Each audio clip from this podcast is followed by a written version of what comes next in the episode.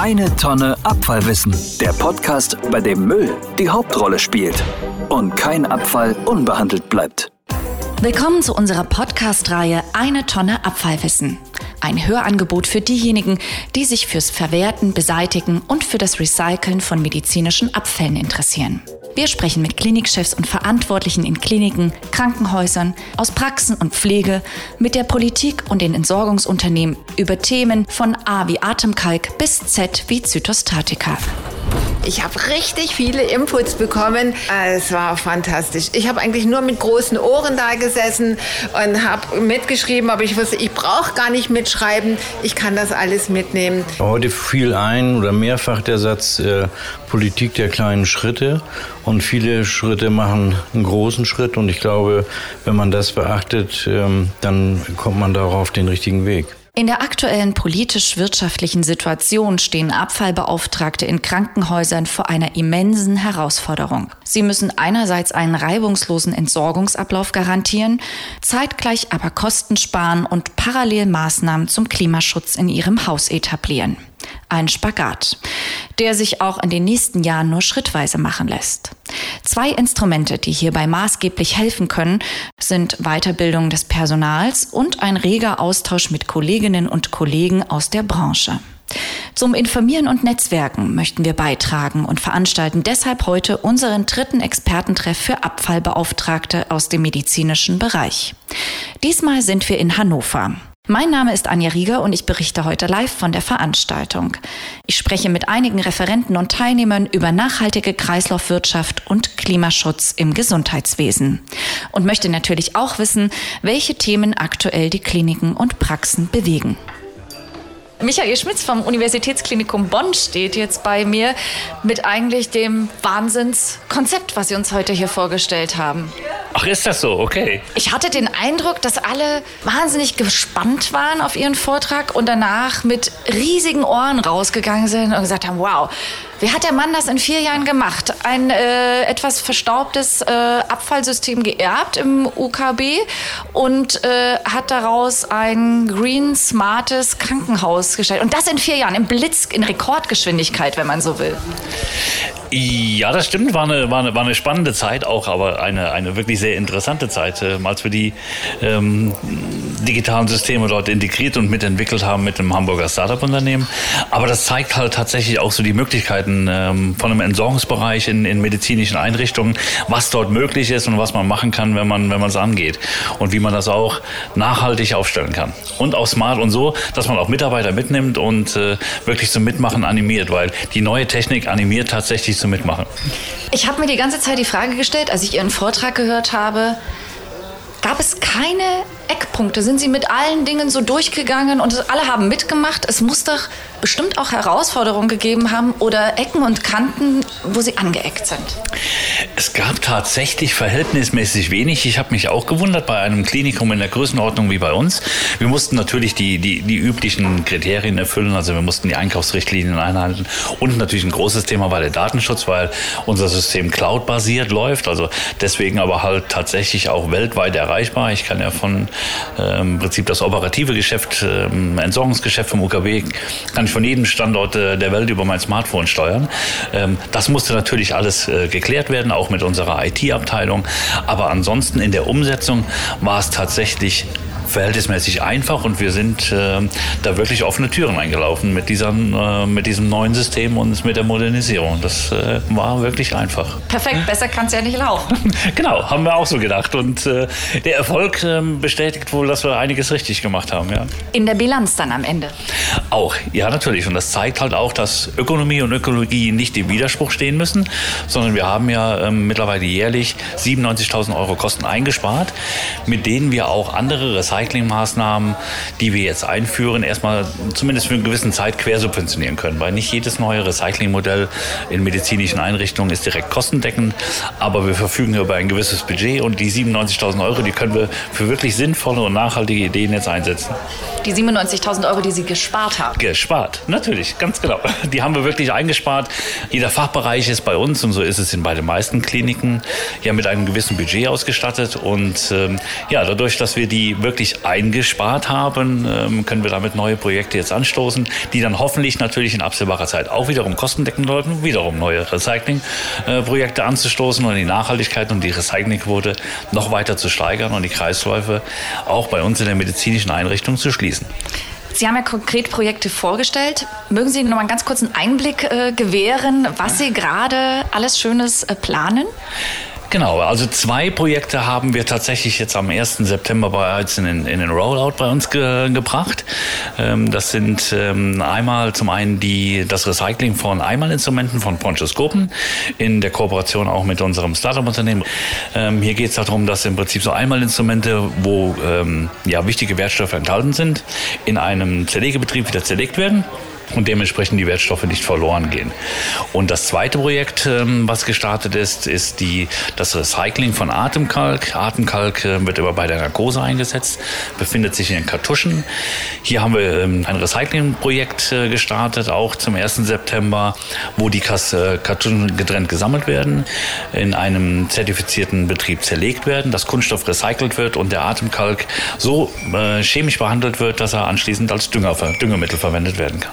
Haben Sie denn, wenn Sie mir das alles so erzählen, das war, war, war noch eine weitere Frage, die ich äh, mir stellte, während, während ich Ihren Vortrag lauschte, haben Sie eine Vision, wo Sie mal hinwollen? Ich meine, was Sie in vier Jahren auf die Beine gestellt haben, habe ich mir gefragt, wo soll es enden? Was haben Sie für eine Vision? Ja, eine Vision haben wir natürlich rein fürs gesamte UKB, denn wir wollen in der Gesamtheit des UKBs 2030 CO2-neutral sein. Und da ist ein großer Faktor natürlich ähm, auch die Abfallentsorgung eines Klinikums. Die trägt natürlich nicht unwesentlich zu, einem, zu der CO2-Neutralität bei. Ne? Und das ist unsere Vision, die wir in verschiedenen Fachbereichen auch über die Nachhaltigkeits AG natürlich bei unserem Klinikum umsetzen möchten. Herzlichen Dank, Michael Schmitz, für diesen Eindruck. Dankeschön.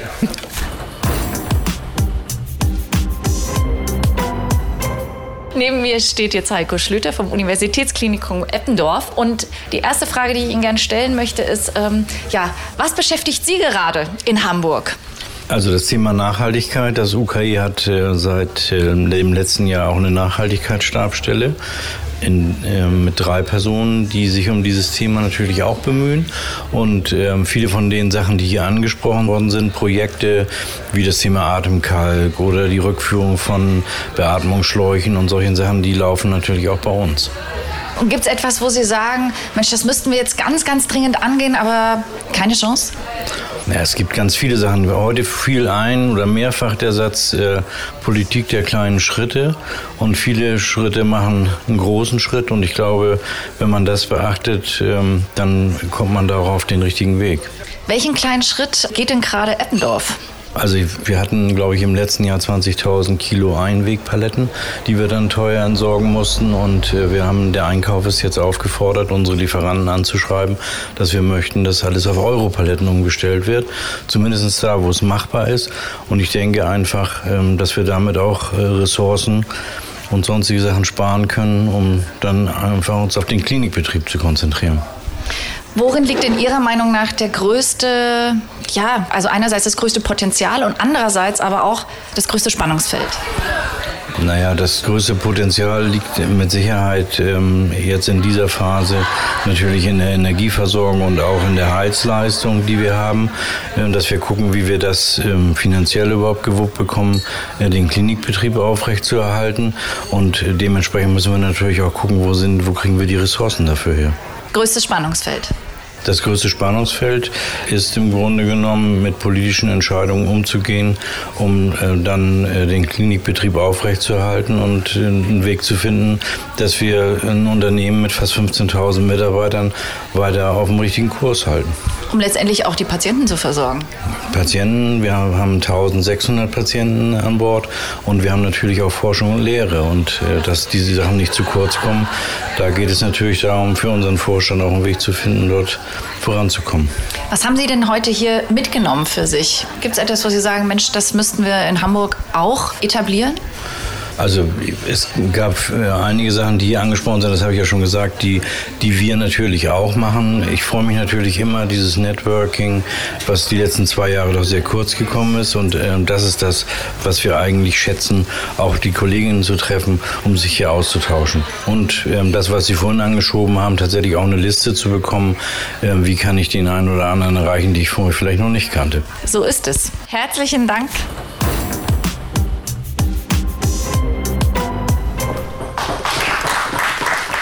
Wir haben gerade einen wahnsinnig spannenden Vortrag gehört und es gab sehr viele Fragen und es ist einfach ganz wunderbar zu sehen, wie hier Austausch möglich ist, dass hier eine Plattform mit dem Expertentreff geschaffen wird, wo sich die Abfallbeauftragten aus den unterschiedlichen Kliniken austauschen können und davon lebt es schließlich auch, dass man sich austauscht, wie macht ihr das bei euch, wie macht ihr das, äh, wie machen wir es bei uns, was können wir mitnehmen, was können wir herausziehen, was können wir besser machen und wenn Fragen sind, diese dann auch zu stellen. Man darf ja auch nicht vergessen, dass wir als Umwelt- und Abfallbeauftragte, wir haben ja sehr viele Schnittstellen zu Arbeitsschutz, zu, ähm, zu Hygiene, zu Brandschutz.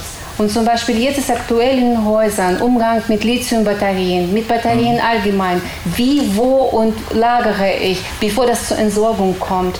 Dann zum Beispiel jetzt Einsatz von verschiedenen ähm, es gibt die Möglichkeiten, vielleicht all diese Einwegartikel so grob zu sterilisieren, damit man das ja auch mal ähm, anders entsorgen oder verwerten kann. Das ist immer ein Spagat, wenn man irgendwas im Abfallbereich möchte, zwischen Einkauf, Hygiene, Geschäftsführung und jeder hat so seine eigene Meinung. Der Einkauf hat so seine festen Partner, wo er seine Sachen einkauft, wenn man sagt, okay, ich habe da jetzt ein Produkt, äh, das wäre vielleicht nachhaltiger, das kann man besser im Krankenhaus einsetzen, was jetzt in Richtung Nachhaltigkeit geht. Sagt der Einkauf, nee, tut mir leid, äh, das hat mein Großhändler jetzt nicht, wo ich immer einkaufe, oder die Kosten sind ein äh, bisschen höher ob wir am Ende bei der Entsorgung was sparen, das ist für den Einkäufer total unrelevant. Und ähm, da ist es halt wirklich immer schwierig, dann die Geschäftsführung auch davon zu überzeugen, ja, es macht Sinn, äh, ich habe hier eine langfristige Strategie irgendwie, die ich fahren könnte, um äh, Abfälle in Zukunft zu vermeiden. Ähm, dadurch, dass die Entsorgungskosten so gering sind im Vergleich zu den Gesamtkosten eines äh, Krankenhauses, ähm, interessiert das der Geschäftsführung meistens nicht. Ne? Und dazu kommt noch, äh, sich als Abfallbeauftragte damit auch auseinanderzusetzen. Ich glaube, viele von Ihnen kennen das ja, sie haben nicht 100% Zeit ne, am Tag, sich mit der Abfallbeauftragung irgendwie auseinanderzusetzen. Sie haben noch andere Aufgaben, irgendwie manche machen technische Leitung, manche machen andere Sachen. Äh, jetzt bei unserem Abfallbeauftragten-Seminar war ein Einkäufer, der jetzt auch Abfallbeauftragter wird. Also das ist auch nochmal ein ganz schwieriger Spagat ne, mit sich selbst, sage ich mal. Ähm, und äh, von daher muss halt jeder gucken, okay, wie viel Zeit habe ich zur Verfügung, wie intensiv setze ich mich mit den Themen überhaupt bei mir im Haus auseinander. Und wie sehr gehe ich dort auch in die Diskussion, gewisse Dinge voranzutreiben. Und äh, das ist nicht nur abhängig von sich selbst als Abfallbeauftragter, sondern halt von ganz vielen anderen Faktoren hängt das auch ab. Bitte, Frau Ich glaube, wir müssen es von innen machen, also innerhalb der Kliniken viel mehr Leute motivieren, dass sie Ansprüche stellen zum Beispiel an den Einkauf und nicht nur der Abfallbeauftragte etwas sagt, sondern alle was sagen. Und die Abfallbeauftragten könnten zum Beispiel Forderungen über die Geschäftsführung an die Finanzierer, also an die Krankenkassen zum Beispiel geben. Weil warum werden Krankenhäuser beispielsweise finanziert und da wird dann geguckt, welche Leistungen. In Nordrhein-Westfalen ist es ja im Moment so, Sie müssen gerade einen Katalog bis Anfang Oktober erstellen, welche Leistungen Sie bringen, aber da wird überhaupt nie abgefragt, wie viel Nachhaltigkeit macht denn welches Krankenhaus. 56 Prozent oder 70 Prozent machen Abfallkonzepte, wenn man sagen kann, wir sind gute Häuser und wir reden darüber und wollen Geld im Gegensatz zu dem Krankenhaus, was eben kein gutes, kein nachhaltiges, kein abfallvermeidendes Krankenhaus ist. In die Richtung muss es doch gehen, dass wir also sozusagen nach außen uns tragen und sagen, 250 Krankenhäuser bei Click Green oder Reha-Kliniken und Krankenhäuser sind gut gewesen, wir wollen dafür mehr Geld. Oder die Unikliniken, wir machen das und das, wir wollen dafür mehr Geld, dass das im Grunde genommen in die Leistungsvergütung mit reinkommt und dass wir das auch einfordern von innen heraus. Das finde ich wäre ein Weg.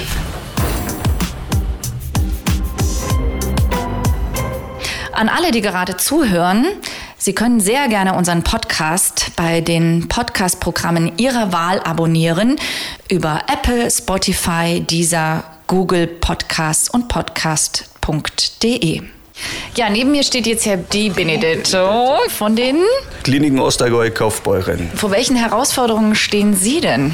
Die Schwierigkeit ist einfach, das über die Vorstände und Leitungen so zu kommunizieren, um einen äh, Stoffstrom für die einzelnen Entsorgungen äh, einfach optimal sicherzustellen. Woran liegt das? Tja, das liegt auch vielleicht am Wissen von jedem Einzelnen, das wo man besser vermitteln muss innerhalb des, der Klinik, der Kliniken, um, um zu verstehen, warum wir das machen und was dann auch am Ende dabei rauskommt, was, äh, was wir der, der Umwelt Gutes tun, was wir dem, äh, uns als Mitarbeiter selber Gutes tun, das das ist das Problem, das noch richtig äh, zu kommunizieren. Ich habe so ein bisschen den Eindruck, es bleibt vielleicht auch im Alltag nicht so viel Zeit. Ist das, ist das ein Punkt, dass man sich vielleicht auch ähm, gerade für Nachhaltigkeit, Klimaschutz, äh, auch im hektischen Alltag ein bisschen mehr Zeit nehmen müsste?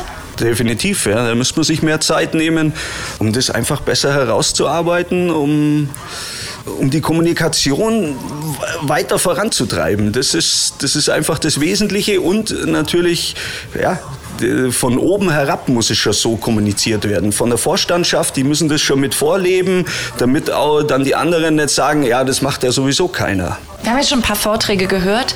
Was nehmen Sie denn für sich jetzt schon mit?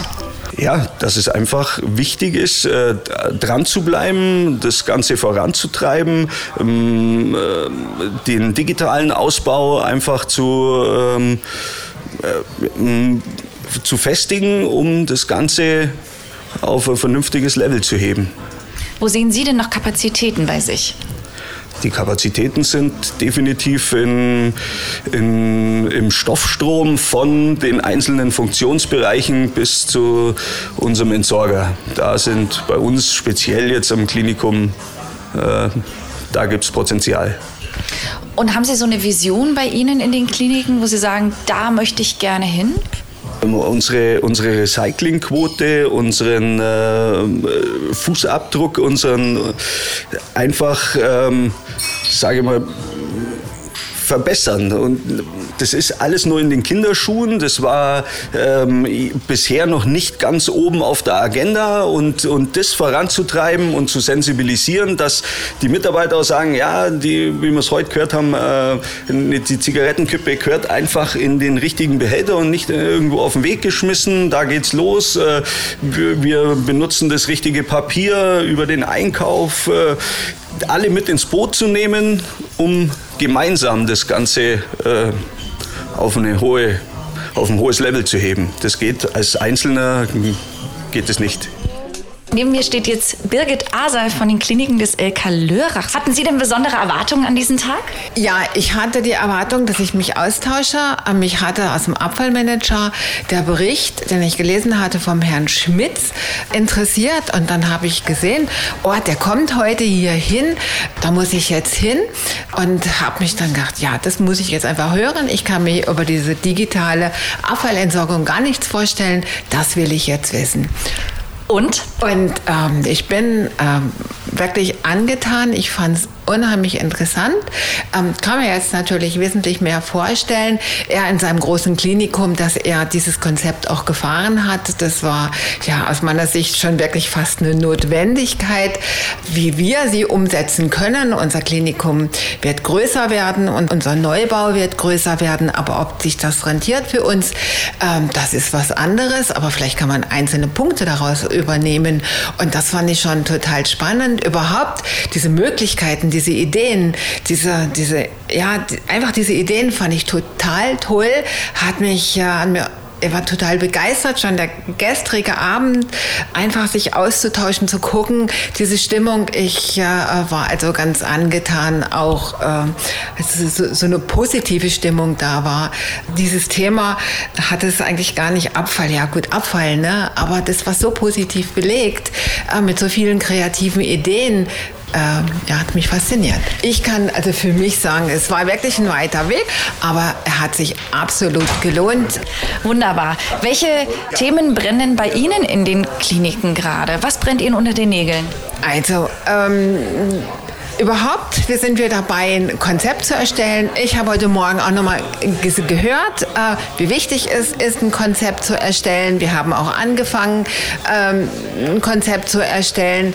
Wir ähm, sind jetzt gerade dabei, es sind vier Kliniken, die sich zu einem Klinik, zu einem Haus verbinden. Es wird ein neues Haus geben.